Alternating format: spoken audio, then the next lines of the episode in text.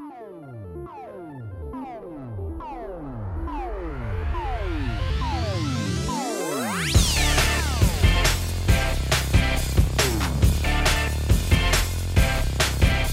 Fala pessoal, tudo bem com vocês? Estamos começando aqui o 24 episódio do A Semana em Jogo, a sua melhor fonte de informação para ficar sabendo tudo o que aconteceu no mundo dos games nessa semana. Aqui quem fala com vocês é o arroba Davido Bacon e hoje sempre a gente tem o Felipe Lins. Konnichiwa, minasan! Nossa senhora! E o Caio Nogueira também. Yokuso, minasan! Ah, agora pronto, sou eu que não falo japonês essa porra. é isso aí, fica ligado que no episódio de hoje a gente vai ter... A Cólera do Dragão tá chegando na Netflix com o um anúncio do anime do game Dragon's Dogma. Ghost of Tsushima ga Famitsu no Magaji no Topu Mako Kakutoku. É, é, ok. Death, Death Stranding, Nioh e Doom Eternal mais baratinhos no PlayStation. E barato mesmo é pagar 14 reais, levar um mês de Xbox Game Pass e, de quebra, o xCloud também a partir de setembro. Ah, bicho, fala isso aí em japonês também. não, não peça não, pelo amor de Deus, que é capaz que ele fale mesmo. Essas são as principais manchetes do programa de hoje, mas antes de cair de cabeça nas notícias, se liga aí no nosso novo grupo do Telegram. Para entrar nele, basta visitar o endereço t.me ASJ Amigos. Eu vou repetir, tá? t.me ASJ Amigos. Quem faz parte desse grupo pode mexer na pauta dos episódios do cast, conversar diretamente com a gente que faz o A Semana em Jogo acontecer e ainda concorrer a código de jogo que a gente for conseguindo aí com os nossos parceiros do mercado. Inclusive, recentemente o Lucas Ferreira, membro do nosso grupo, faturou Resident Evil 7 para Steam na faixa, tá? Então faz como ele e entra no grupo t.me barra ASJ Amigos. Tendo feito aí o jabá do nosso grupo no Telegram, meus caríssimos co-hosts e amigos, como foi a semana de vocês? Bom, meu amigo Davi, a minha semana foi focada em trabalho, foi focada em jogo e foi focada em muita expectativa, porque eu tô ansiosíssimo pelo Ghost of Tsushima, já deixei Nossa. isso muito claro aqui nos episódios passados, né, que é um jogo que eu tô esperando muito. O pessoal aí da crítica que tá meio morno, assim, para ele e tal, tá, tá, tá, até mesmo no, no, no, no cast que eu vi no Salto Play, que você deu as suas impressões, né, eu vi que uhum. você falou ali que é um jogo jogo que bate na trave o tempo inteiro. Uhum. Mas pra mim, é, é, eu não sei, cara. Eu tô muito lá no trem do hype já. O trem do hype já me levou pra longe. Eu tô pra lá de Tsushima já.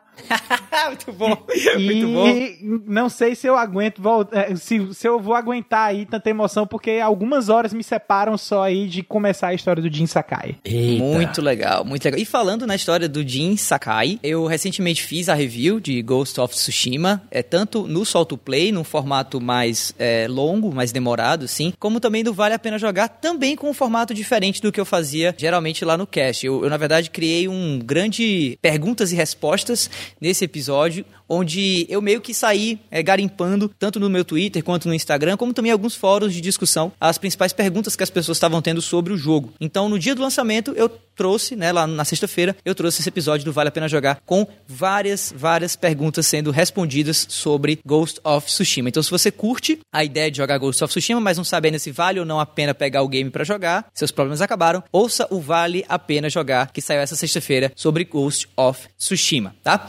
Fora isso, eu sinto Felipe, que você. Eu tenho uma premonição aqui que a sua semana também foi bem bacana, bem interessante e tem alguma coisa a mais, né? Aí conte pra gente. É verdade. Eu passei a semana toda jogando The Last of Us 2, né? Tô tentando terminar antes que comece, que libere o Ghost of Tsushima, né? Pra gente entrar. Eita, todo mundo no hype aqui, menos o Davi que já jogou.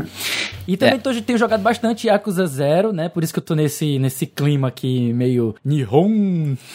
Felipe tá full Japão, cara. Você não faz full ideia. Japão, cara. Tô full Japão. O, o full Yakuza Japão Zero... demais. o Yakuza Zero é o jogo do mês do, do projeto, né? Do, do Backlog Game Club.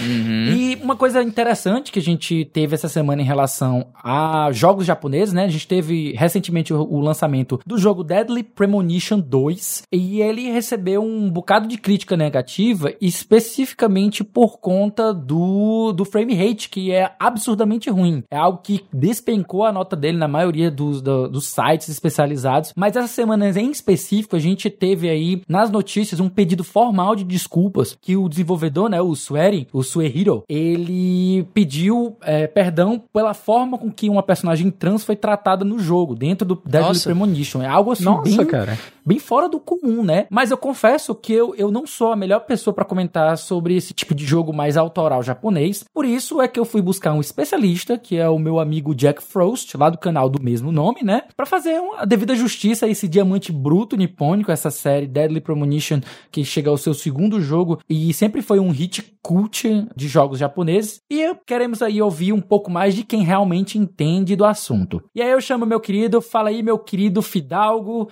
manda aí o que você tem a dizer sobre Deadly Premonition 2. Oi, eu sou o Frost do canal Jack Frost.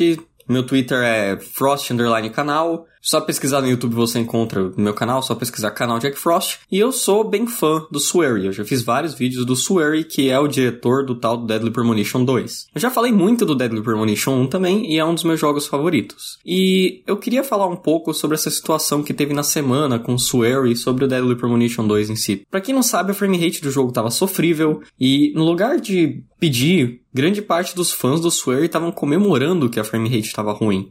E os bugs mesmo, o próprio Swery tá, tá compartilhando e tá rindo. E eu acho que para entender esse fenômeno, a gente vai precisar entender qual foi o impacto do Deadly Premonition 1 quando ele saiu. Ele é um jogo que ele é conhecido por ser tão ruim que é bom, por mais que eu mesmo e grande parte dos fãs achem que esse não é o termo certo para esse jogo. Por quê? Porque esse jogo, por mais que a história seja interessante, é, tenha é, coisas legais ali, ideias bem maneiras ali, né? O jogo tem alguns defeitos que na real acabam contribuindo pro jogo, porque o jogo ele é cheio de bizarrice e humor.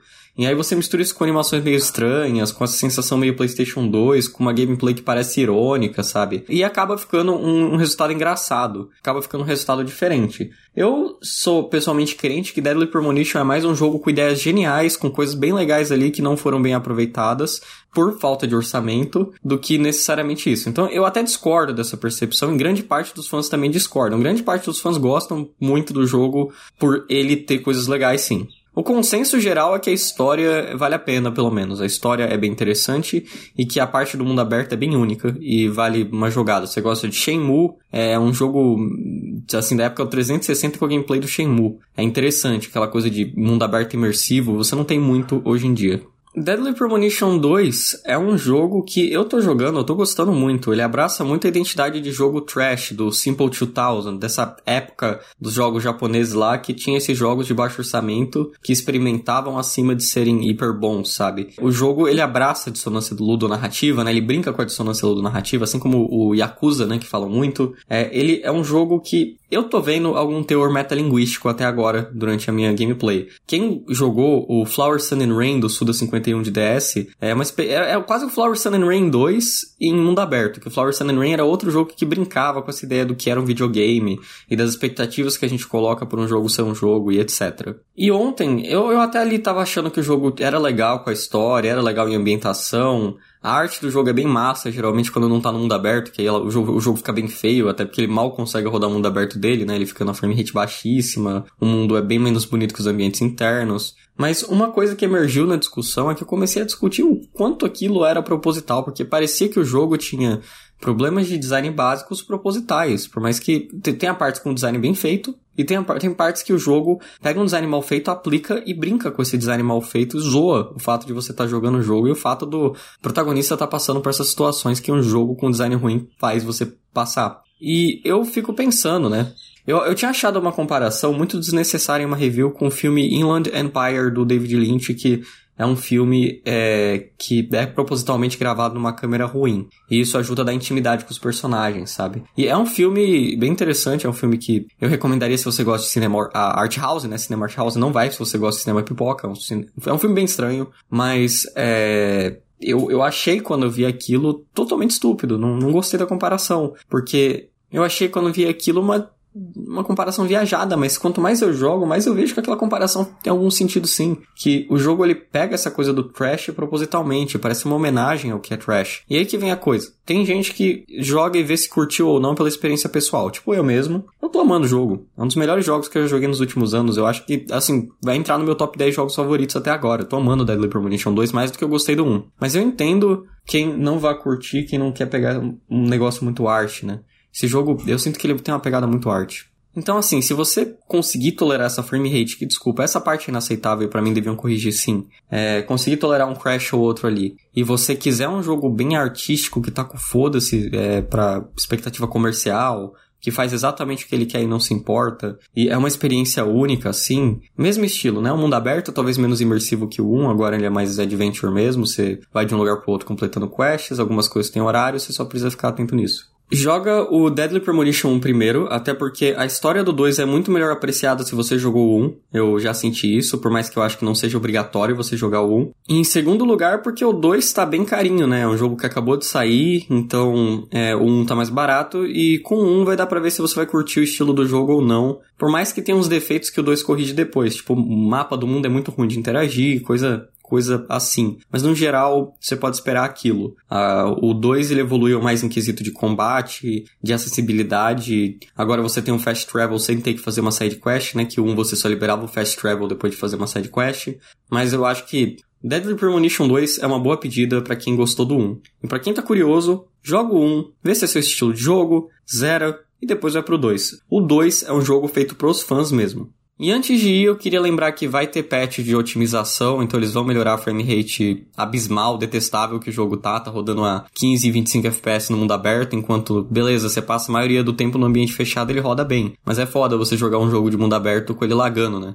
Isso também deve corrigir os crashes se eles consertarem a frame rate, porque já que aparece um problema de memory leak, provavelmente é, se você consertar a otimização, o jogo vai ficar mais estável, vai ficar menos crashado. E eles também vão consertar a parte de transfobia do jogo, né? Porque alguns fãs acharam algumas cenas transfóbicas e isso e pelo visto não foi intencional, o Swery vai reescrever as cenas e regravar, o que é algo até raro na indústria, né? Isso aí é, é interessante, eu gostei de ver é, uma mudança substancial assim rolando, né? De regravar e de reescrever, que é, é bem raro isso rolar na indústria.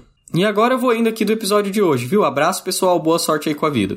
E joguem Deadly Premonition 1. E depois o 2 também. Bom, é isso aí. Muitíssimo obrigado ao Frost pela participação. Sempre bacana trazer vozes novas aqui pro A Semana em Jogo. E se você não conhece ainda o cara, segue lá no Twitter, vai no canal dele com o mesmo nome, né? Canal do Frost para ficar por dentro desse conteúdo mais voltado para essas, essas produções de terras asiáticas, beleza? Bom, dito isso, vamos aí dar início ao primeiro bloco de notícias dessa edição do A Semana em Jogo.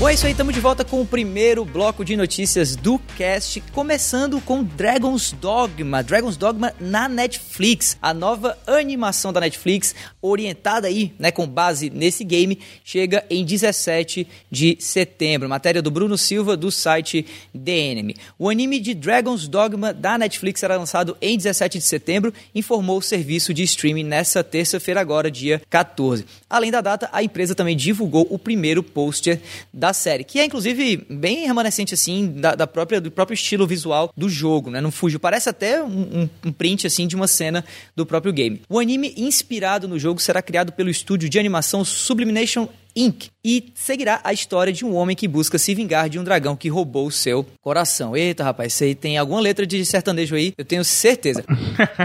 é coração de cavaleira. É, é verdade. A série é descrita também como um abre aspas aí, uma aventura de ação sobre um homem desafiado por demônios que representam os sete pecados mortais de humanos. Fecha aspas aí para a descrição da série é, feita pela própria Netflix. Falando nisso, a Netflix também está envolvida atualmente na produção de séries inspiradas em Castlevania e Devil May Cry. Nossa senhora, como eu quero isso. Dragon's Dogma foi originalmente lançado em 2012 e conta com versões para Xbox 360, Xbox One, PlayStation 3, PlayStation 4, PC e Nintendo Switch. Em 2015, a série recebeu um novo MMO, Dragon's Dogma Online, lançado exclusivamente no Japão e que ainda não tem sinal de que vai chegar aqui nas nossas terras ocidentais. E aí, meus caros amantes da cultura japonesa, né, próximos aí a adentrarem mais um game inspirado nisso tudo, o que é que vocês acham de uma animação? O que é que vocês acham de um jogo é, que veio do Japão, chegando agora na Netflix em formato de série?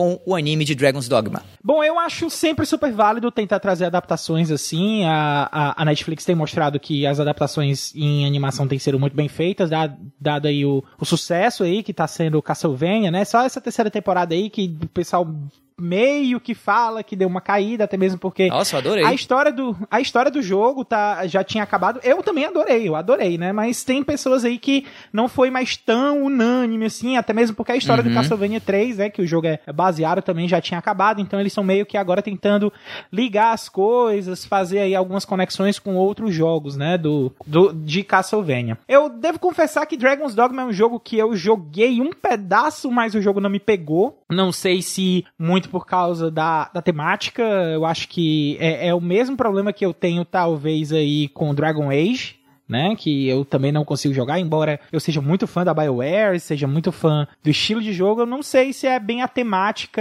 que, que, que me pega muito Tem alguma nisso. coisa contra dragões, Caio? Só pra Não, eu entender melhor assim. dragões, alguma cara, fobia, algum, algum medo infantil? Não? Não, não, eu gosto, eu gosto, acho legal. Ah, tudo bem. Gostei de Game of Thrones e tal, mas eu, é, eu não sei, eu não sei. Caverna do joguei Dragão, muito. né? a- Acho que eu joguei muito DD, cara. Dra- quando eu tinha, era Dragon adolescente, eu meio que Ball. cansei, assim. Da, não, Dragon Ball, pelo amor de Deus. Então- Mas, então pronto. é, Relaxa eu que a comunidade- cansei. O movimento pró-dragão não vai te cancelar, Caio. Fica tranquilo. Tá seguro.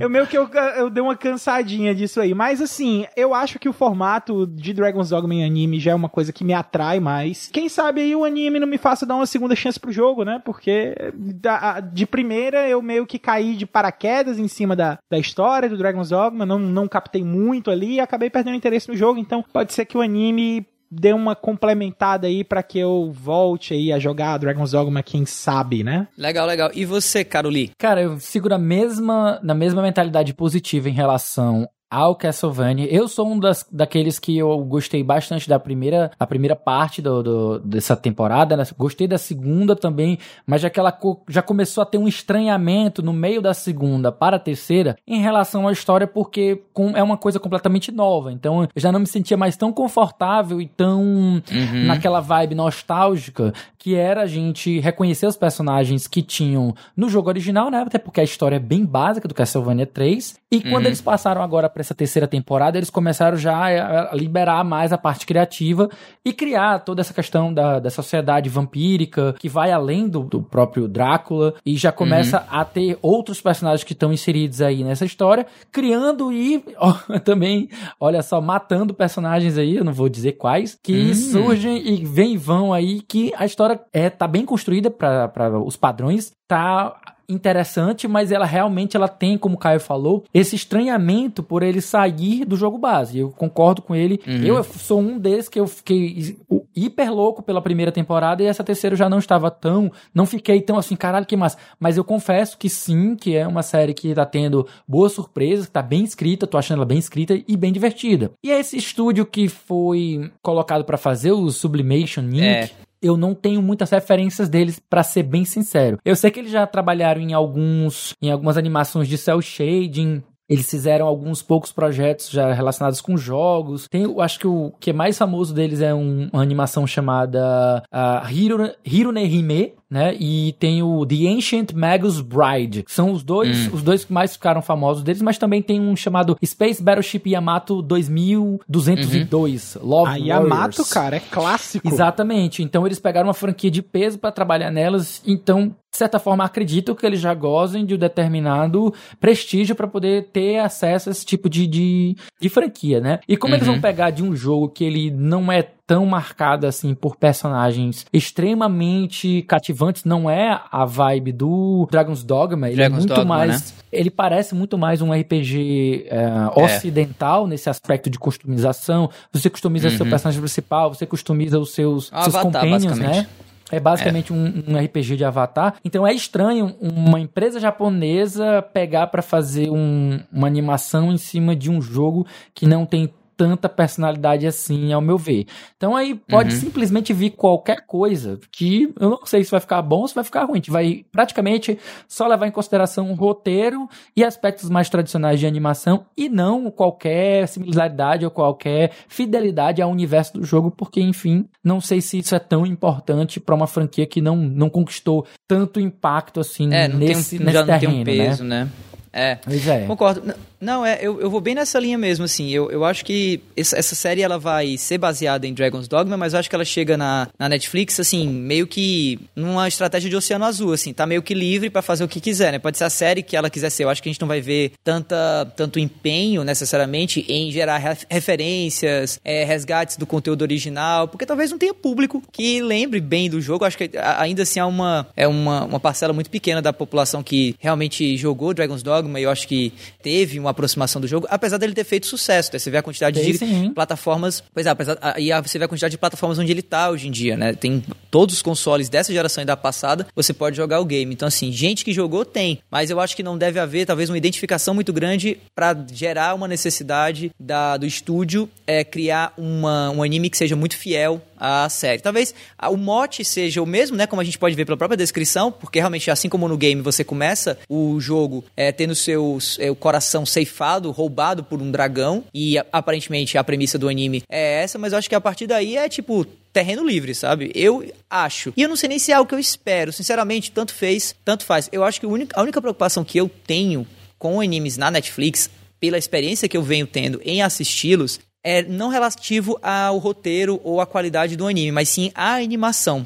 Eu fico um pouco preocupado. A Netflix, eu não sei qual é esse game. Quem souber, comenta aí no, no nosso, nas nossas redes sociais e tal, depois que eu vi esse cast. Mas eu não sei qual é o negócio que a Netflix tem com, uma, é, com um motor gráfico que eles adquiriram, aparentemente, e que faz parte de boa, boa quantia dos animes que ela traz. Eu tô falando daquele aquele aspecto, aquele aspecto meio 3D. É um anime meio 3D que eles fazem. Tem vários animes que, que trazem essa estética e que são animes da Netflix. E um mais recente foi, inclusive, sobre dragões também que é o Drifting Dragons. Que se você olhar o trailer e o primeiro episódio, 2 da animação, é um negócio muito bonito, muito legal. Mas ao longo do tempo, essa animação meio 3D imitando o anime cansa muito, sabe? E foi talvez um dos pontos que eu elogiei em Castlevania por eles terem se mantido fiéis à estética tradicional 2D de um anime. Por mais que aqui e acolá você tenha efeitos visuais 3D e tudo mais, a base é o bom e velho traço 2D de uma animação japonesa. E eu espero que Dragon's Dogma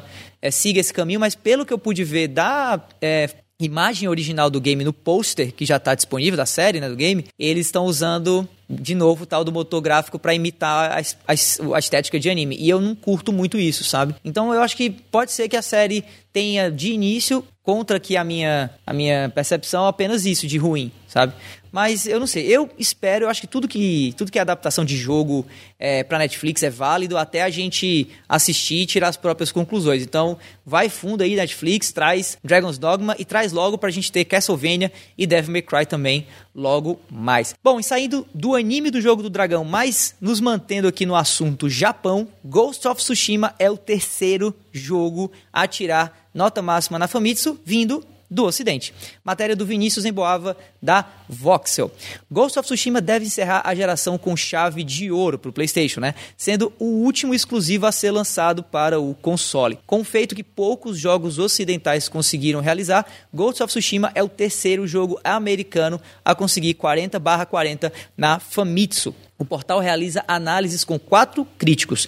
Os únicos que conseguiram, né, do Ocidente, a nota máxima até agora foram Elder Scrolls V Skyrim, e Grand Theft Auto 5. E agora, 5, né? E agora com Ghost of Tsushima também. Ambientado na época feudal do Japão, Ghost of Tsushima é baseado em fatos históricos e a Sucker Punch certificou-se de produzir um jogo fiel a, em uma breve parceria com a Japan Studio.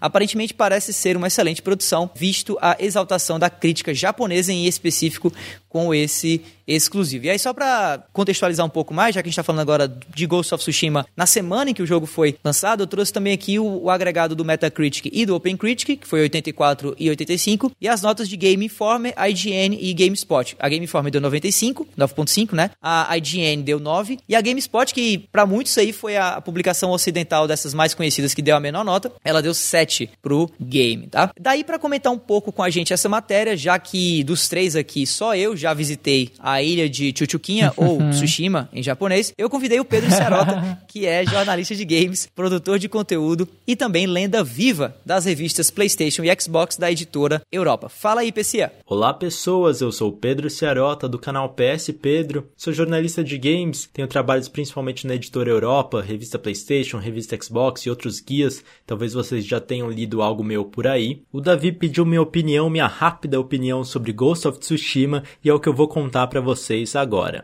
Eu gostei de Ghost of Tsushima, para mim o saldo é bastante positivo, e eu já gostei pela temática. Eu achei bem interessante ser um jogo no Japão feudal, porque isso já traz características diferentes, né? Então a gente já tem um gameplay diferente por conta dos samurais, a gente tem uma ambientação diferente e foge um pouco daquele padrão de mundo aberto em cidade dos Estados Unidos principalmente. A Sucker Punch para mim fez um bom trabalho nessa ambientação. Você tem cenários muito lindos no jogo, dá para gastar horas e horas no modo foto. Tenho certeza que a gente vai ver muita coisa incrível que as pessoas vão fazer com esse jogo. E eu gostei da história também, achei que ela trouxe temas interessantes. Então esse lance de você estar tentando salvar o seu povo de um inimigo que está tentando colonizar a região, se vale tudo para resistir contra esses inimigos, se os fins justificam os meios e também os laços familiares, como ficam os laços familiares no meio da guerra. Eu gostei do combate também de Ghost of Tsushima, e isso é algo importante porque é o que você mais vai fazer ao longo de dezenas de horas no jogo. O combate tem uma profundidade legal, principalmente com o lance das posturas.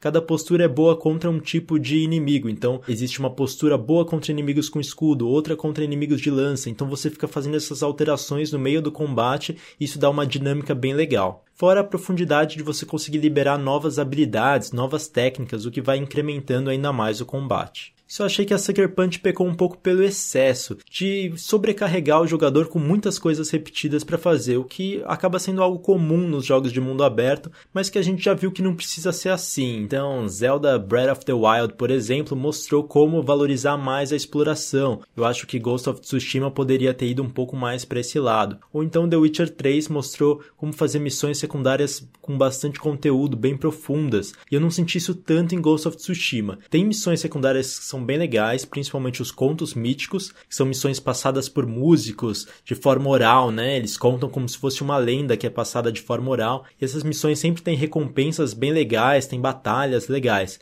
Mas eh, também tem outras missões secundárias ali que são super genéricas, então poderia ter tido um filtro maior para elevar, nivelar mais por cima o nível das missões secundárias. Acho que em resumo é isso, espero que vocês tenham gostado. Obrigado, Davi, e me sigam lá no canal PS Pedro. Valeu! Valeu então, Pedro, muitíssimo obrigado pelos teus comentários. E agora, Caio, o que, é que você acha Opa. disso? Como é que tá aí você que tá a poucas horas de jogar o game, tá? A gente tá gravando isso aqui na quinta-feira, o jogo lança na sexta.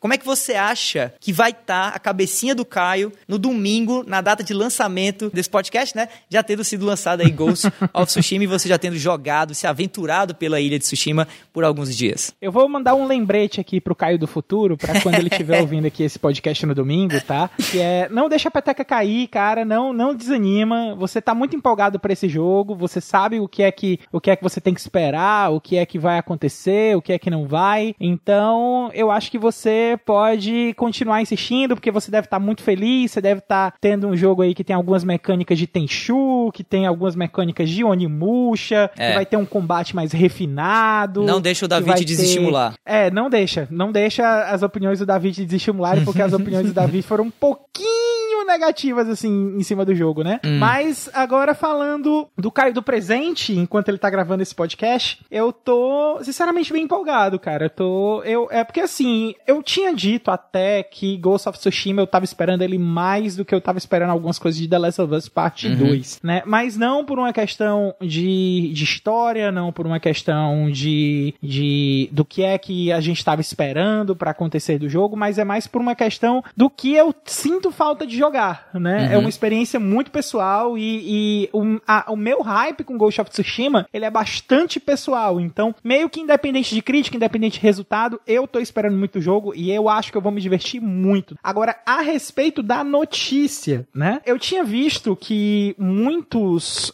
Muitas revistas, muitas críticas se referem ao jogo, principalmente das críticas japonesas, se referem ao jogo com muito respeito uhum. e mostrando muito o respeito que o, o, jogo tentou trazer a respeito não só da questão histórica, mas de todo o simbolismo, de toda a cultura do Japão feudal, Sim. da questão das invasões mongóis, todo, toda aquela situação histórica, todo o contexto que tem por trás ali da história do Jin Sakai, da história da ilha de, de Chuchuquinha, uhum. enfim. Eu acho que, assim, a A, a Sucker Punch, ela caprichou muito nisso. A gente sabe que, embora o jogo tenha seus defeitos, claro, mas é, eu acho que um jogo não precisa ser perfeito para ser divertido. Com certeza. Eu acho que o Ghost of Tsushima ele vai trazer uma representação muito legal do que é ser um samurai. Até mesmo porque eu acho que até hoje, das experiências que a gente tinha de jogos que buscavam ser samurais, eu acho que talvez o que trazia um pouco mais disso, dessa experiência de você ser um samurai, é um jogo da Koei Tecmo, se eu não me engano, que é, é, eu não tenho certeza agora se é da Koei ou se é da Bandai.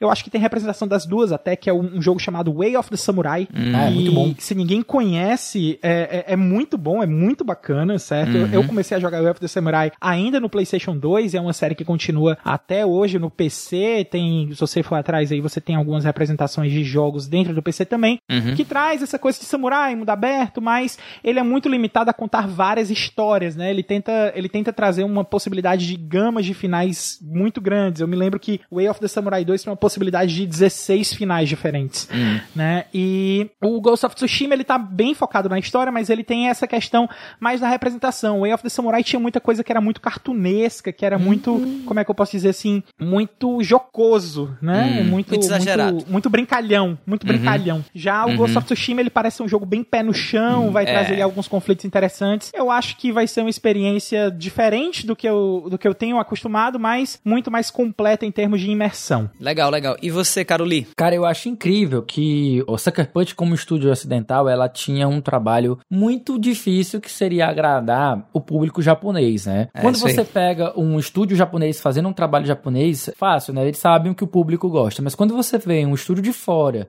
ocidental, criar algo que seja mexendo com a cultura japonesa e o medo de entrar em estereótipos e de escorregar em algumas coisas que se perdem na tradução foi de uma, uma habilidade muito grande e memorável, notável mesmo, que eles conseguiram fazer algo que agradasse extremamente. Eu, eu gosto de comparar justamente a opinião polêmica, né, polêmica de diversos cantos. Eu gosto de ver, por exemplo, como o público europeu recebe um determinado título, como o público uhum. japonês recebe, como o, americano, brasileiro, num, num, geral a gente parece muito com um americano, né?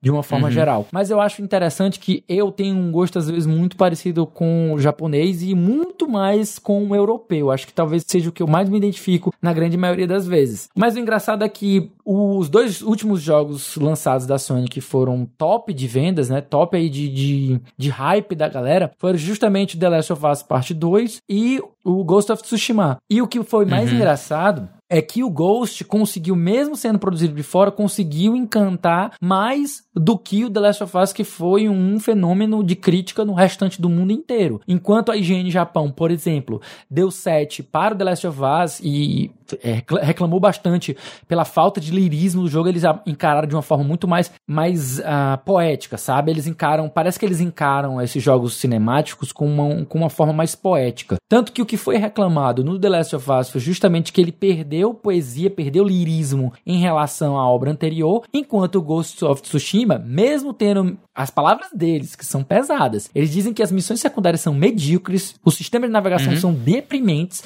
usa a palavra deprimente, só pra você ter uma ideia. Mas uhum. uh, eles ressaltam que os assassinatos são brilhantes, que a natureza misteriosa dos templos, uh, misteriosas, descobertas misteriosas que você vai colocando, a, as histórias samurais que são bem instigantes, ela, elas acabam por criar um ambiente que tem um, um, um projeto final, né, uma, uma alma muito maior do que a do The Last of Us. Tanto que eles deram 9 pro The Last of Us, aliás, 7 pro The Last of Us e deram 9 para o Ghost of Tsushima. E nós vemos também aí, mais uma vez, o público japonês, no caso da Famitsu, dar nota máxima para o Ghost of Tsushima, contrariando aí é. meio que a, a, a opinião ocidental. É, eu, eu particularmente é, tenho uma dificuldade, venho tendo uma dificuldade muito grande para falar de maneira concisa sobre esse jogo, sabe? Uhum. É, ele, ele, ele para mim diz muito e eu tenho sempre muito a dizer sobre ele. E até quanto mais eu jogo, apesar de já ter zerado e tal, quanto mais eu jogo ele, mais eu percebo nuances que eu acho interessantes. Inclusive, recentemente, na data de gravação desse podcast, eu tô começando a notar o visual storytelling, né? Ou seja, aquela storytelling, aquela contação de história feita pelo próprio cenário, que os desenvolvedores do jogo espalharam por vários cantos do mapa e que não influenciam em nada a história, mas que são pequenas, pequenas vinhetas de história que às vezes acompanham um texto, às vezes não e que eu sequer mencionei na minha review porque não me captou a atenção durante a minha jogatina, mas agora que eu já zerei, não tô mais com aquela pressa, né? E tô podendo degustar melhor o jogo, eu tô percebendo e tô achando muito legal. Então, assim, eu acho.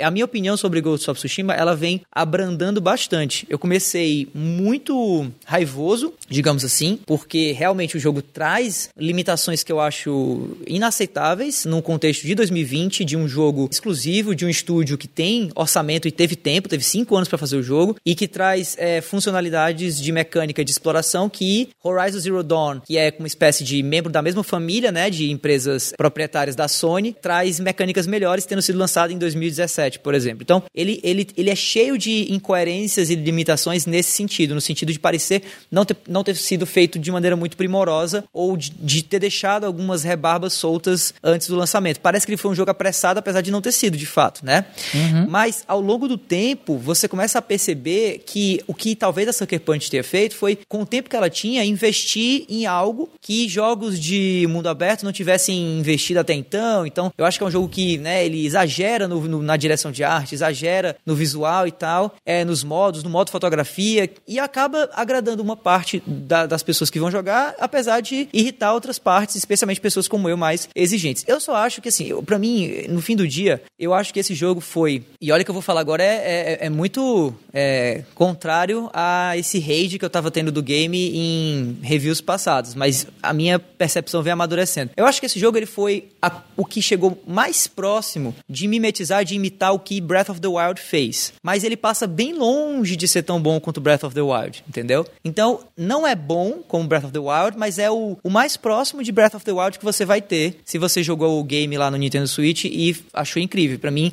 é um dos melhores RPGs dos últimos 10 anos, fácil. Então, eu acho que assim, Ghost of Tsushima tá pronto pronto, pronto para virar uma excelente franquia de sucesso para Sucker Punch e para Sony. Eu acho que esse foi o melhor primeiro jogo possível que eles podiam ter lançado e eu tô ansioso tanto pelas DLCs que eu espero que tragam melhorias em relação a algumas limitações do jogo, como eu também tô ansiosíssimo por um futuro anúncio, quem sabe num tempo menor, já que agora eu acho que eles vão usar essa engine que eles já criaram numa continuação, né? Quando eles anunciarem o futuro aí Ghost of Tsushima 2 e tal. Até porque Mas tu, tu acha que realmente vai cabe um Ghost of of Tsushima 2 e não eles Total. pegarem essa, digamos, essa engine e esse aparato todo uhum. e começar a criar outras histórias com outro nome, com uhum. outros nomes e ficar uma coisa, ao invés não. de franquia, mas eu, eu sim vou... de, de obras uhum. individuais, sabe? Porque muita gente acreditava que The Last of Us era para ser o único, não deveria ter um 2. Muita gente sim, sustentou sim, sim. isso por muito tempo. Quando foi anunciado o 2, ficaram um pouco chateados, porque, não, essa história é perfeita, não tem necessidade de ter um 2. Sim.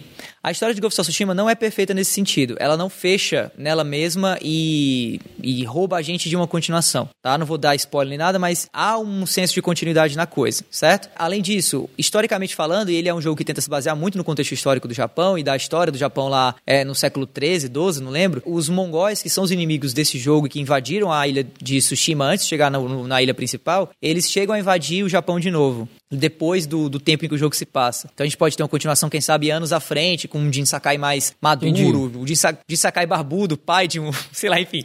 Assim, Ou não puxando jovem, de outros exclusivos. Mais jovem, chamando, né? como é que fala, como é que fala garoto é, mesmo em japonês? Boyo. É, Kozo. Kozo. Kozo. É, coisa. É, Mas eu não sei. Não sei, eu acho que, eu acho que sim, pode haver continuação. E, sinceramente, é, se você olhar o histórico da Sucker Punch, eles curtem isso, né? Foram, sei lá, quatro, cinco Infamous, foram, sei lá, quatro jogos de Sly Cooper, né? Então eles têm esse pedigree de é, fecharem numa engine, fecharem num estilo de jogo e irem aperfeiçoando esse estilo de jogo ao longo do tempo. E eu acho que o Ghost of Tsushima é o primeiro, a primeira nova IP deles desde Infamous, é o primeiro jogo de uma possível franquia e eu acho que é o melhor jogo que eles já fizeram. Mesmo alguns aspectos dos outros Infamous terem sido melhores que esse jogo. Eu falo isso nas minhas reviews, inclusive. Checa lá, solta o play, vale a pena jogar. Mas eu, eu tô muito ansioso para um futuro Ghost of Tsushima, apesar desse ter mais batido na trave do que outra coisa, na minha opinião.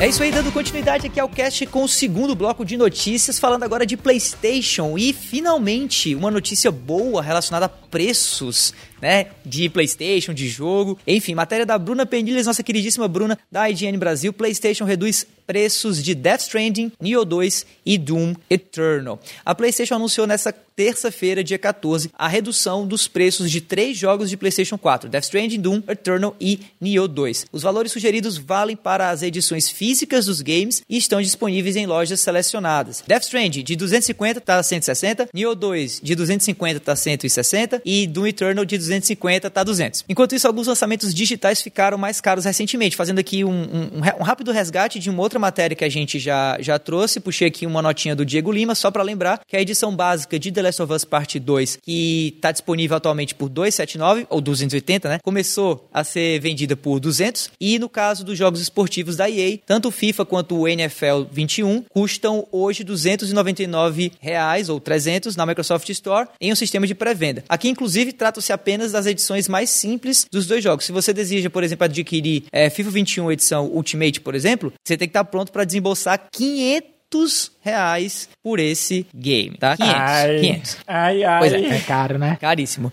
Tem Daí- bolsa que aguente, não. Ah, Maria. Daí é o seguinte, eu chamei o Pempas para comentar sobre essa matéria, tá? Quem é o Pempas? O cara basicamente dispensa qualquer apresentação, mas É o cara. pros dois ou três gato pingado aí da internet que não sabem quem é o cara, o Pempas ou Renato Siqueira é apenas jornalista, repórter, tradutor, marqueteiro e formado em língua, cultura e literatura japonesa pela USP. Bem fraquinho. Na bagagem do cara, né, ele traz passagens pelas principais revistas de games do Brasil e agora também pelo A Semana em Jogo. Fala aí, Pempas. Oi, pessoal, tudo bem? É um prazer estar aqui para comentar um pouquinho sobre essa coisa da redução de preços dos jogos físicos de PlayStation, né? Do Death Stranding, do Nioh 2 e do Doom Eternal. São três jogos bacanas que fizeram só seu caminho, né, de vida no PlayStation. Geralmente um lançamento de PlayStation, é um lançamento de videogame em geral, ele tem uma janela de um ano, né? Então você tem o Day One, que é o dia do lançamento, onde o preço é, é o, o jogo é vendido a full price, né? O preço completo. Depois você tem três meses, onde ele sofre uma quedinha de preço, tem descontos e tal. Depois seis meses, onde eles tentam é, segurar um pouco o valor, mas já cai um pouquinho. E depois de um ano, basicamente, ele completa seu ciclo de lançamento. E aí é, o game, supostamente, depois de 12 meses, ele tem que ter arrecadado o valor específico para ele relacionado ao investimento que ele foi feito na, na, na- na produção, desenvolvimento, enfim. É um ciclo de 12 meses. Depois de 12 meses, basicamente, o jogo pode ter um corte maior, de desconto e tal, sabe? Ao mesmo tempo em que a, a,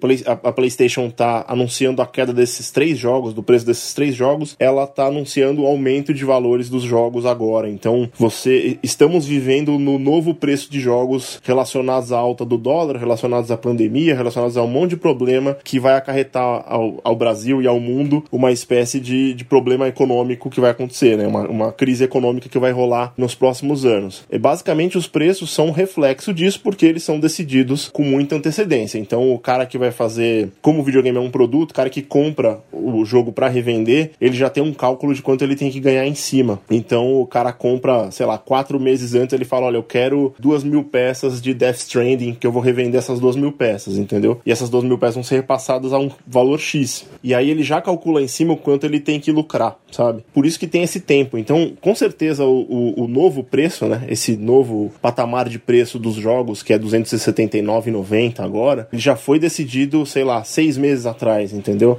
Há, há oito meses atrás, às vezes até um pouco mais. Ao mesmo tempo, o novo, esse, esse, esses três jogos que baixaram de preço, eles são o novo barato, né? Não sei se vocês lembram do longínquo ano de 2018, quando o PlayStation Hits fazia muito sucesso com jogos a R$ 79,90. Quer dizer, esse daqui é o patamar novo dos jogos de R$ 79,90. Eles são agora 159, eles são agora 199. Tem uma diferença entre os jogos que são da First Party, que são os jogos feitos pelos estúdios que estão agregados ao PlayStation, no caso, agregados à Sony, né? No caso, o Death Stranding e o Nioh 2 têm estúdios agregados ao, ao PlayStation, então eles têm uma, uma espécie de subsídio da própria Sony que faz o valor deles mais barato ser mais barato do que o valor de uma third party, entendeu? Que são as empresas que fazem os jogos e meramente vendem para o console, que é o caso do Doom Eternal, por exemplo, que saiu de 249 para 199, mas não baixou mais do que isso. Entendeu? Então é 199 comparando com o da Sony que é mais barato, sabe? É, é uma cachorrada, mas é uma coisa que é normal no mercado, sabe?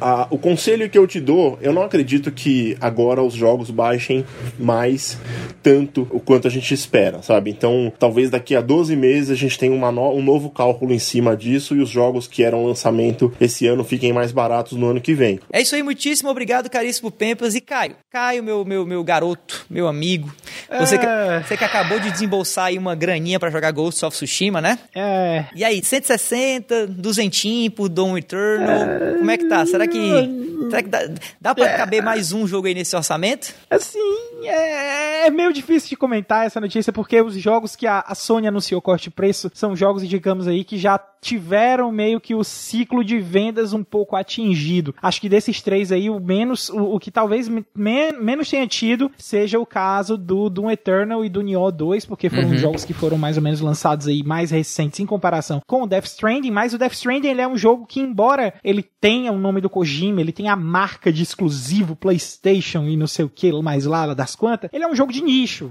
Quer queira, quer não, a- os fãs do Kojima, fãs hardcore do Kojima são, é, é- são um grupo nichado. Então, pelo fato dele ser jogo de nicho, eu acho que ele já vendeu o que tinha que vender mesmo no PlayStation 4, por isso até que a gente teve a notícia de que ele vai estar chegando no PC Já e ele chegou, vai estar chegando já no chegou. PC a 200 reais, certo? Que é um preço maior que esse preço do PlayStation 4 aí, que vale ressaltar, né? Que pod- poderia ter ido também para os 200 reais, mas talvez essa queda de preço aí já, já mostre que talvez o, o- o nicho esteja ainda muito concentrado no PlayStation, seja uma galera ainda que, que não pense tanto em jogar ele no PC e o pessoal que vai pro PC aí que tá começando a conhecer o jogo, pegar uma cargazinha aí já tá sendo cobrado um pouco mais caro. Na contrapartida, a gente tem esses jogos mais interessantes, os lançamentos mais recentes aí, com preços mais caros. Foi o que aconteceu com Ghost of Tsushima, foi o que aconteceu com The Last of Us Part 2, que tava sendo vendido a, a 200 reais no começo, né? E que chegou ao preço de 280, sem contar essas versões de Steelbooks. E aí a gente também aí tem agora, pra terminar de gravar tudo, a gente tem o lançamento da próxima geração, com os jogos já ficando mais caros, a galera já tá querendo cobrar aí 500 reais uma versão completa do FIFA e, pelo amor de Deus, cara.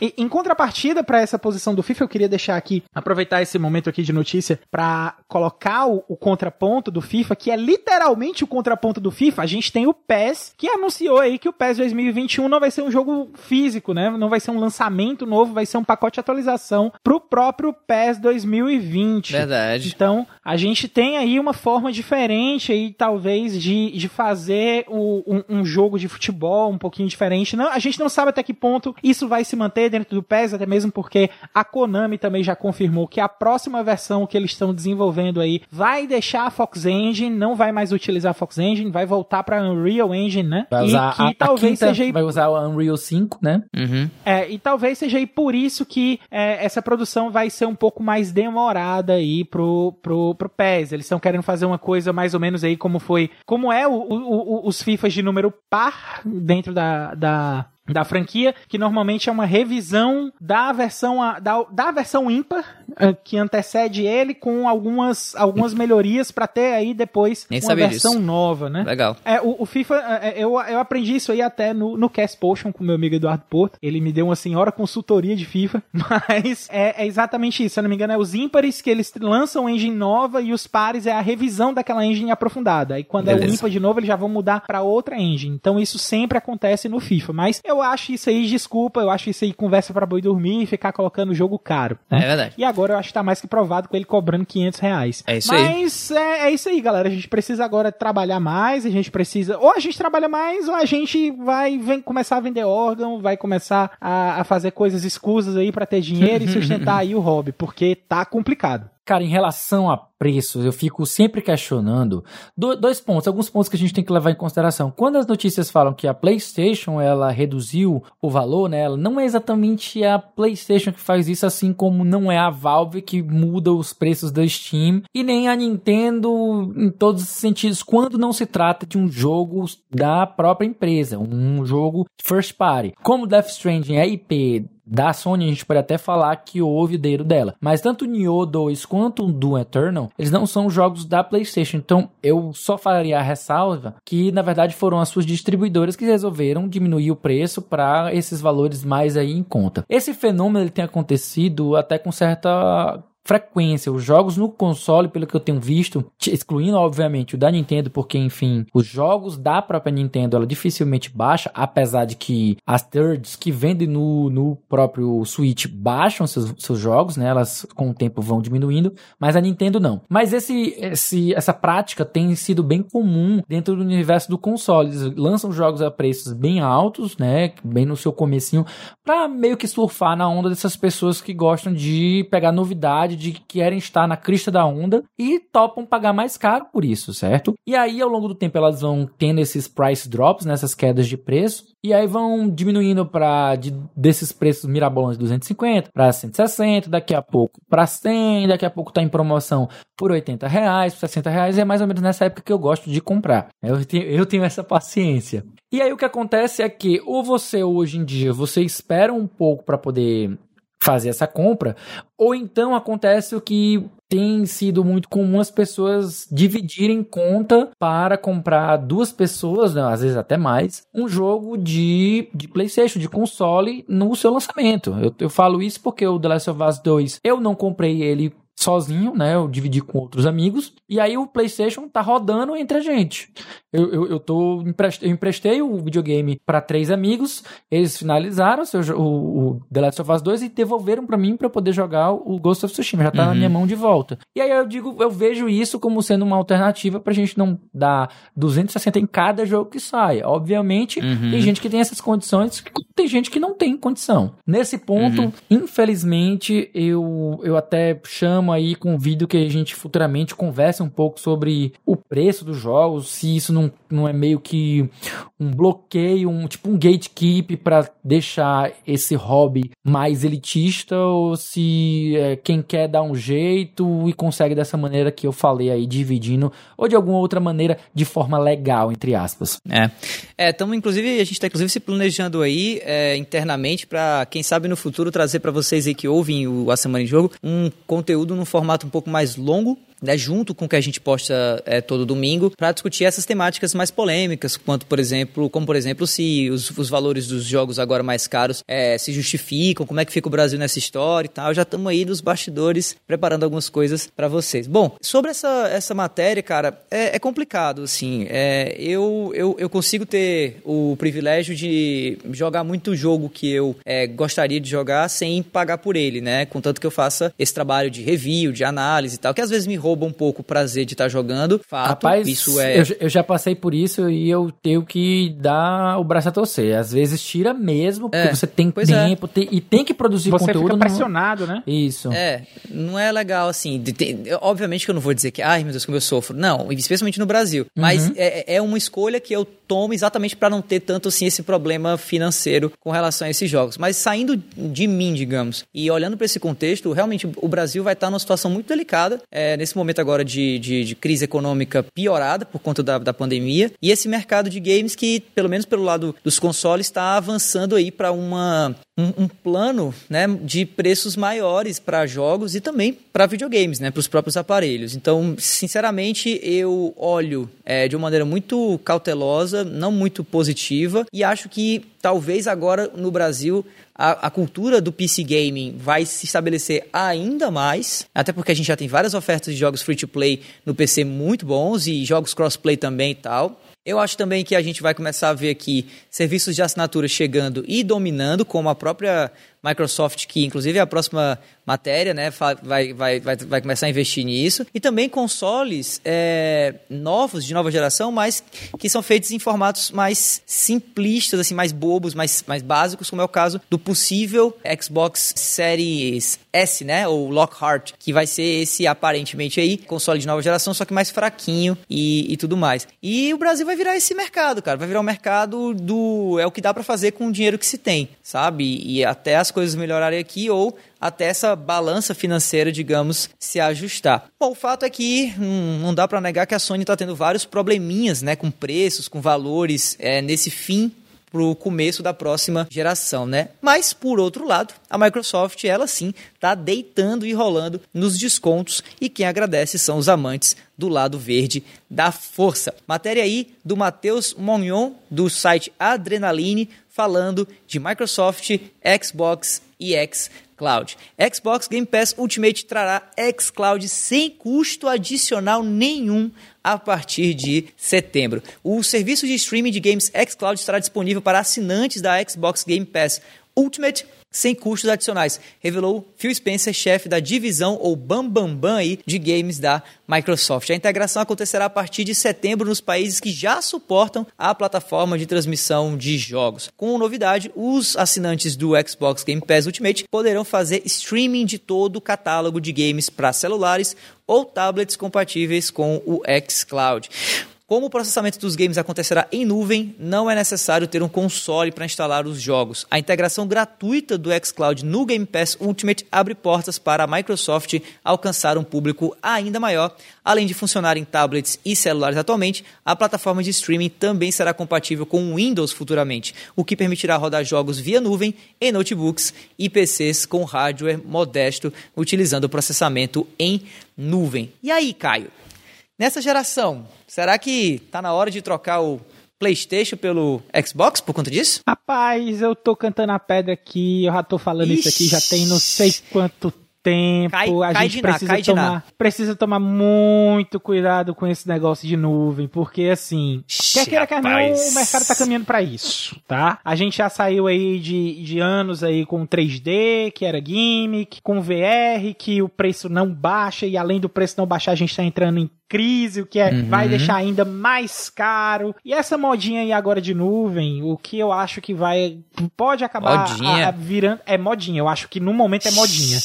Tá? Polêmico, o, o, o Stadia tentou falar que, que, que não era e, e, e tá aí tendo prejuízo, tá? Ninguém tá gostando aí da experiência com o Stadia. Vamos ver como é que vai ficar o Project X Cloud, porque assim, eu confio muito no Phil Spencer, confio muito na qualidade do trabalho da Microsoft, mas eu não acho que a, que a gente, principalmente aqui no Brasil, até mesmo o serviço ainda não tá, eu não sei ainda se tá disponível para cá, eu acho que nem tá. No Brasil e... ainda não. Pois não. é, e, e, e, isso já é, um, já é um alerta vermelho pra gente, entendeu? Porque uhum. a, a, nossa internet ainda não tem essa infraestrutura para aguentar um, um, um Project X Cloud, a gente não tá aguentando nem o stage direito. E, e isso a gente, eu falo o mundo, tá? Ah, tá certo que o Project X Cloud ele pode ter uma estrutura mais robusta pelo fato de ter é. a Microsoft aí por detrás e tal, mas eu não sei aí mensurar até que ponto isso vai ser uma experiência realmente bem executada, né? Em promessa, em termos de estrutura, é, o, o Phil Spencer tem minha total confiança, tá? O, o problema é o que está sendo aplicado mesmo. Eu não consigo ter confiança nisso, nem, nem da forma que o Google Stadia já tinha aplicado, da, da forma que ele estava tentando se vender. Então hum. eu já tô meio que com o pé atrás. Tá? E, e, assim, eu já tenho um pé atrás com, com esse tipo de coisa de, de futuro que a gente vem indicando. Tudo que o pessoal vem falar, ah, é o futuro dos jogos, é o futuro dos jogos. 3D era o futuro da, do entretenimento dentro da casa da galera, flopou. VR é o futuro dos jogos, ainda não tá barato, não tá acessível. Eu acho que daqui para os próximos anos, se o pessoal continuar prestando mais atenção na nuvem, VR vai dar uma flopada legal também. E a nuvem aí é a próxima coisa de futuro, até vir a próxima e depois a próxima, mas é, é o que eu tô dizendo, cara. A gente precisa curtir o agora.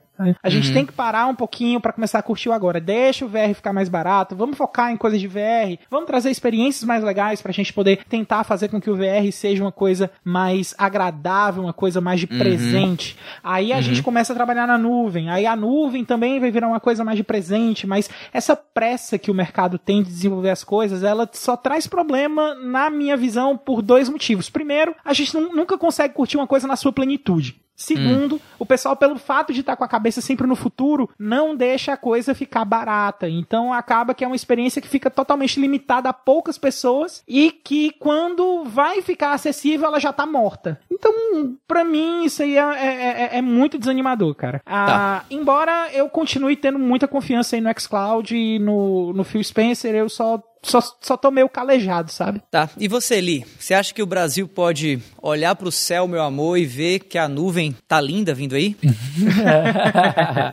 Cara, Amei a analogia. Muito perfeito. Obrigado. Diferente do Caio, eu tenho uma postura muito mais receptiva e muito mais otimista em relação à nuvem. Sendo bem sincero, hum. eu acho que a Google tem sim capacidade, ela tá tropeçando agora no começo, porque justamente é uhum. isso, ela vai tropeçar no começo, ela tá tentando ainda fazer o negócio funcionar e funcionando bem lá fora fora, ela pode exportar pro resto do mundo. Ela tem uma puta estrutura, como a gente até conversou, até convido o pessoal que não ouviu, o podcast Cast Potion tem um programa dedicado aos jogos na nuvem, que o Caio estava presente, eu estava presente, também o Rian e o já mencionado Eduardo Porto. Também... Eu falei, inclusive, a mesma coisa que eu falei aqui. Exatamente. Nós todos conversamos sobre esse futuro dos jogos. E assim, eu, diferente do Caio, sempre tenho um, uma, uma postura mais positiva em relação ao futuro. Tanto por como eu vejo o, a nuvem como uma viabilidade ainda em caminho, né? Eu não, não vejo isso como uhum. algo negativo. Só quero que não seja só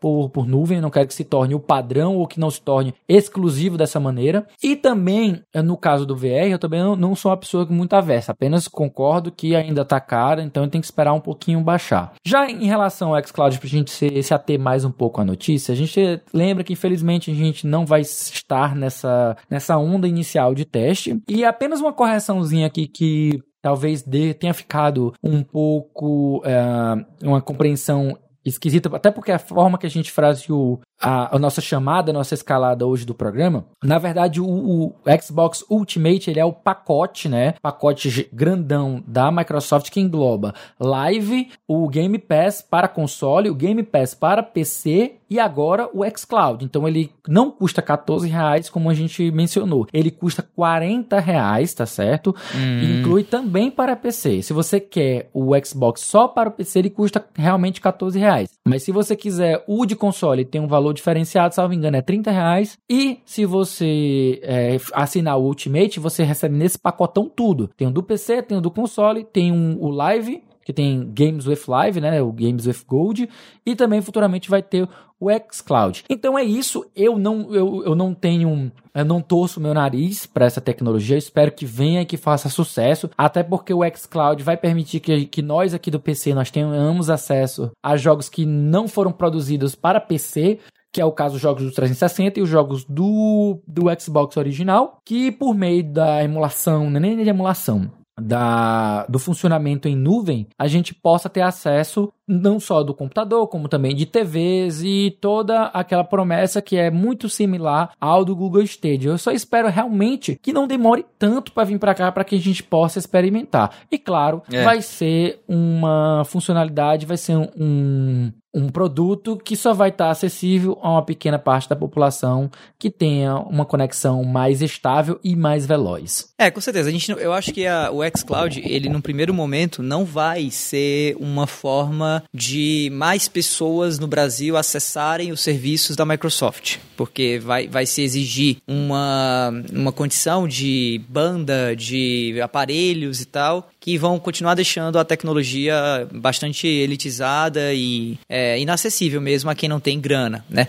Vai ser muito mais um, um aspecto, vai, vai vir muito mais com um aspecto de comodidade, vai ser muito mais um algo novo que uma pessoa que já tem Xbox, uma pessoa que compra uma TV que vem com o, o serviço embutido vai usar para mostrar para os amigos e tal, né? Mas eu acredito muito, já que essa, essa geração vai, no mínimo, durar, quem sabe, 5, 6, 7 anos, que talvez no segundo, terceiro ano a gente comece a ver aí sim o xCloud é, sendo introduzido de maneira mais capilarizada no Brasil, tanto por conta da chegada da tecnologia 5G aqui, que logo mais é uma realidade, já é mais ou menos, a Claro já está já tá prestes a lançar uh, e instalar algumas antenas de 5G, obviamente começando lá em São Paulo e tal, mas também pelo desenvolvimento e pelo alastramento aí da, da distribuição da própria fibra ótica, né? Que garante a conexão mínima para um serviço de streaming como o Stadia ou o xCloud. Eu, eu particularmente, eu gosto muito, assim, eu, eu sou muito early adopter dessas coisas, ou pelo menos, pelo menos um entusiasta muito temprano é, de tecnologias assim. Eu sou viciadaço na ideia do VR,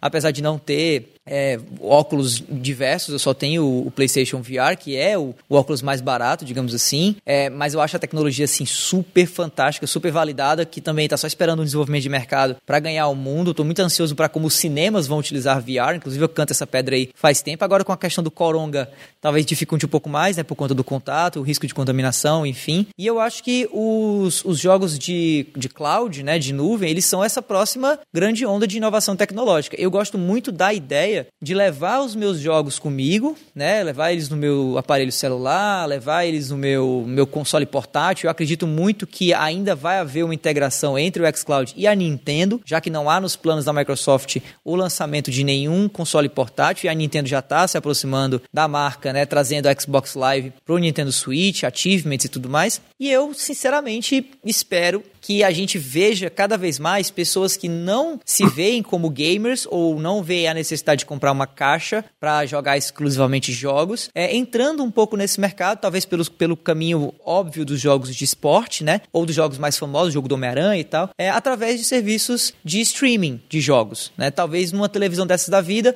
você abre uma sua Samsung super nova que você acabou de comprar e lá, além do aplicativozinho da Netflix que já vem instalado, o Globoplay e tal, você vai ter o aplicativo do xCloud e quem sabe até do Google Stadia, é, até porque eu concordo muito com o que o Felipe falou. Eu acho que, o, que a Google tem total condição de servir tão bem quanto a Microsoft aparentemente está servindo. Eu acho que eles sofrem de um problema muito pesado de modelo de negócio e de timing, né? Eles tiveram que ser primeiro do que todo mundo, talvez para garantir um pioneirismo como fator de diferenciação. Infelizmente, uhum. eles chegaram num mercado que ainda estava muito em formação, então as pessoas meio que não sabiam muito como vender e como trabalhar o desenvolvimento de um jogo que ia ser vendido por uma, uma loja na nuvem, ia ser streamado na nuvem. E eu acho que a Microsoft vai, talvez, com mais experiência, trazer um modelo que a Google pode olhar e falar, pô, vamos copiar isso aí. E aí logo mais a gente vê isso sendo copiado e a gente começa a ver um padrão do mercado de streaming. Eu sei que eu Tô muito ansioso para jogar na nuvem. Eu acho que jogar no xCloud vai ser massa, mas enquanto não dá para fazer isso ainda, né, especialmente no Brasil, a gente vai ter que esperar mesmo pelos lançamentos que estão vindo por aí pra gente jogar alguma coisa nova. Dito isso, ô Caio, se eu quiser saber o que vai sair tipo semana que vem, como é que eu faço? Ah, meu amigo, já tá marcado aqui nos nossos corações. já tá mais explicitado aqui pros nossos ouvintes, mas eu vou dizer de novo. Diga. Pra você saber aí das novidades da semana que vem, dessa semana que vai acontecer agora, basta você ficar ligado na seleção de jogos que a gente aqui do A Semana em Jogo preparou para você.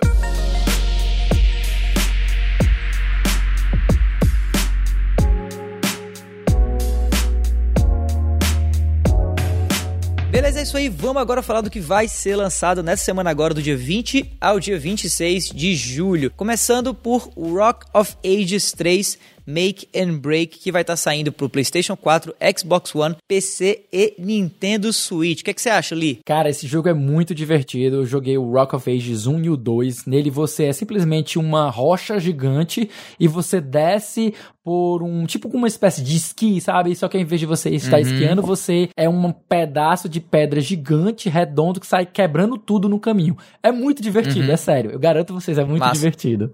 E assim, o tipo de humor do Rock of Ages é um humor que é, é, é meio Monty Python, é Isso, um negócio. Exatamente. É, é, um negócio muito, muito charmoso, muito, muito legal. É bem único, sabe? É um traço, é uma forma de fazer humor que é bem único e bem exclusivo. Eu recomendo muito também que o pessoal jogue Rock of Ages, porque, ó, é uma delícia. Fica a dica. Show de bola. Falando, falando de um jogo que não é nada charmoso, mas que pode achar você, ser humano que está ouvindo esse programa, uma delícia. Carry On, um jogo de ação aí, é, distribuído pelo pessoal da Devolver Digital tá chegando agora para Nintendo Switch, Xbox One e PC. Para quem não sabe do, do que eu tô falando, o Carry é um jogo que você controla meio que uma massa vermelha, meio é. alienígena que come todo mundo, né, Lee? Isso, é, é tipo, nesse jogo é mais ou menos você tá no papel do vilão e uhum. seu objetivo é tocar o terror. Cara, eu achei muito interessante a ideia e foi apresentado agora no evento que teve da Devolver Digital. Eu tô realmente Isso. animado para jogá-lo. Show de bola. Chegando dia 23 junto com o Carry On no mesmo no mesmo dia, a gente também vai ter o remaster de Crysis chegando para o Nintendo Switch. É um remaster, né, de uma das franquias de tiros mais conhecidas das últimas gerações e que está chegando agora, sabe-se lá como, do ponto de vista técnico, para o Nintendo Switch. Nós chegamos finalmente à época em que a gente não precisa mais fazer a pergunta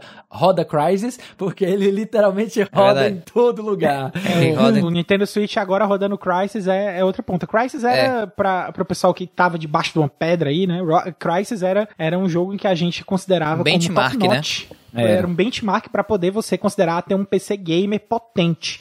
É. Era você rodar Crysis pelo menos no high, né? Não chega nem ao ultra. Mas e agora tá rodando é. até no Switch, bebê. Mas provavelmente no Switch não será no ultra, com todas as texturas na maior qualidade, ah, obviamente, não. né? É, tá mais, tá mais pra rodar no... Ui, que coisa horrorosa. E também no dia 23 de julho, a gente tem Rock, ou Rock, eu nunca sei o que diabo os dois pontinhos em cima do O significam em termos de acento, então eu vou chamar de Rock. Rock, um jogo de aventura chegando para o PC e para o Nintendo Switch. Além dos jogos da semana, esse trio aqui do A Semana em Jogo tem mais um monte de conteúdos para você ficar ligado. É ou não é, meu amigo Felipe? Claro, toda sexta-feira tem episódio novo do Vale a Pena Jogar com o nosso queridão aqui, o Davi do Bacon, trazendo uma review de jogo que ele acabou de zerar. Lá no Spotify você encontra um monte de conteúdo produzido pela galera do Cast Potion, podcast com aquele já conhecido papo catedrático sobre os games. E uma vez por mês o Backlog Game Club traz um papo extenso, profundo, saboroso, crocante sobre um jogo novo. Projeto pessoal e muito bacana, diga-se passagem, do nosso queridíssimo e cheiroso Felipe Lins.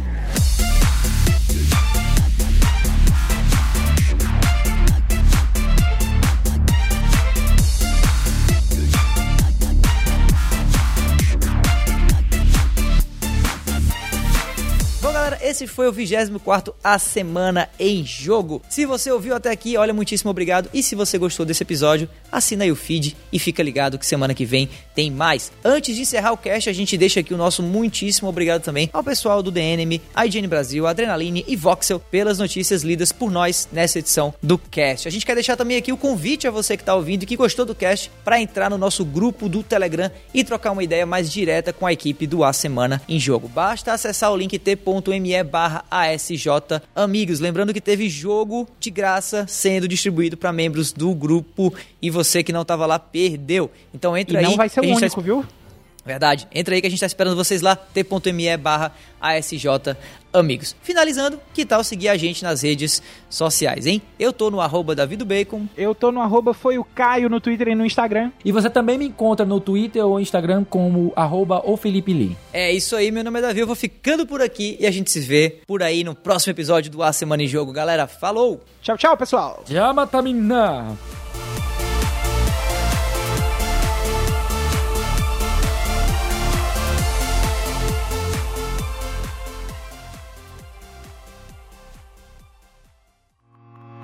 Este podcast foi editado por Felipe Lins.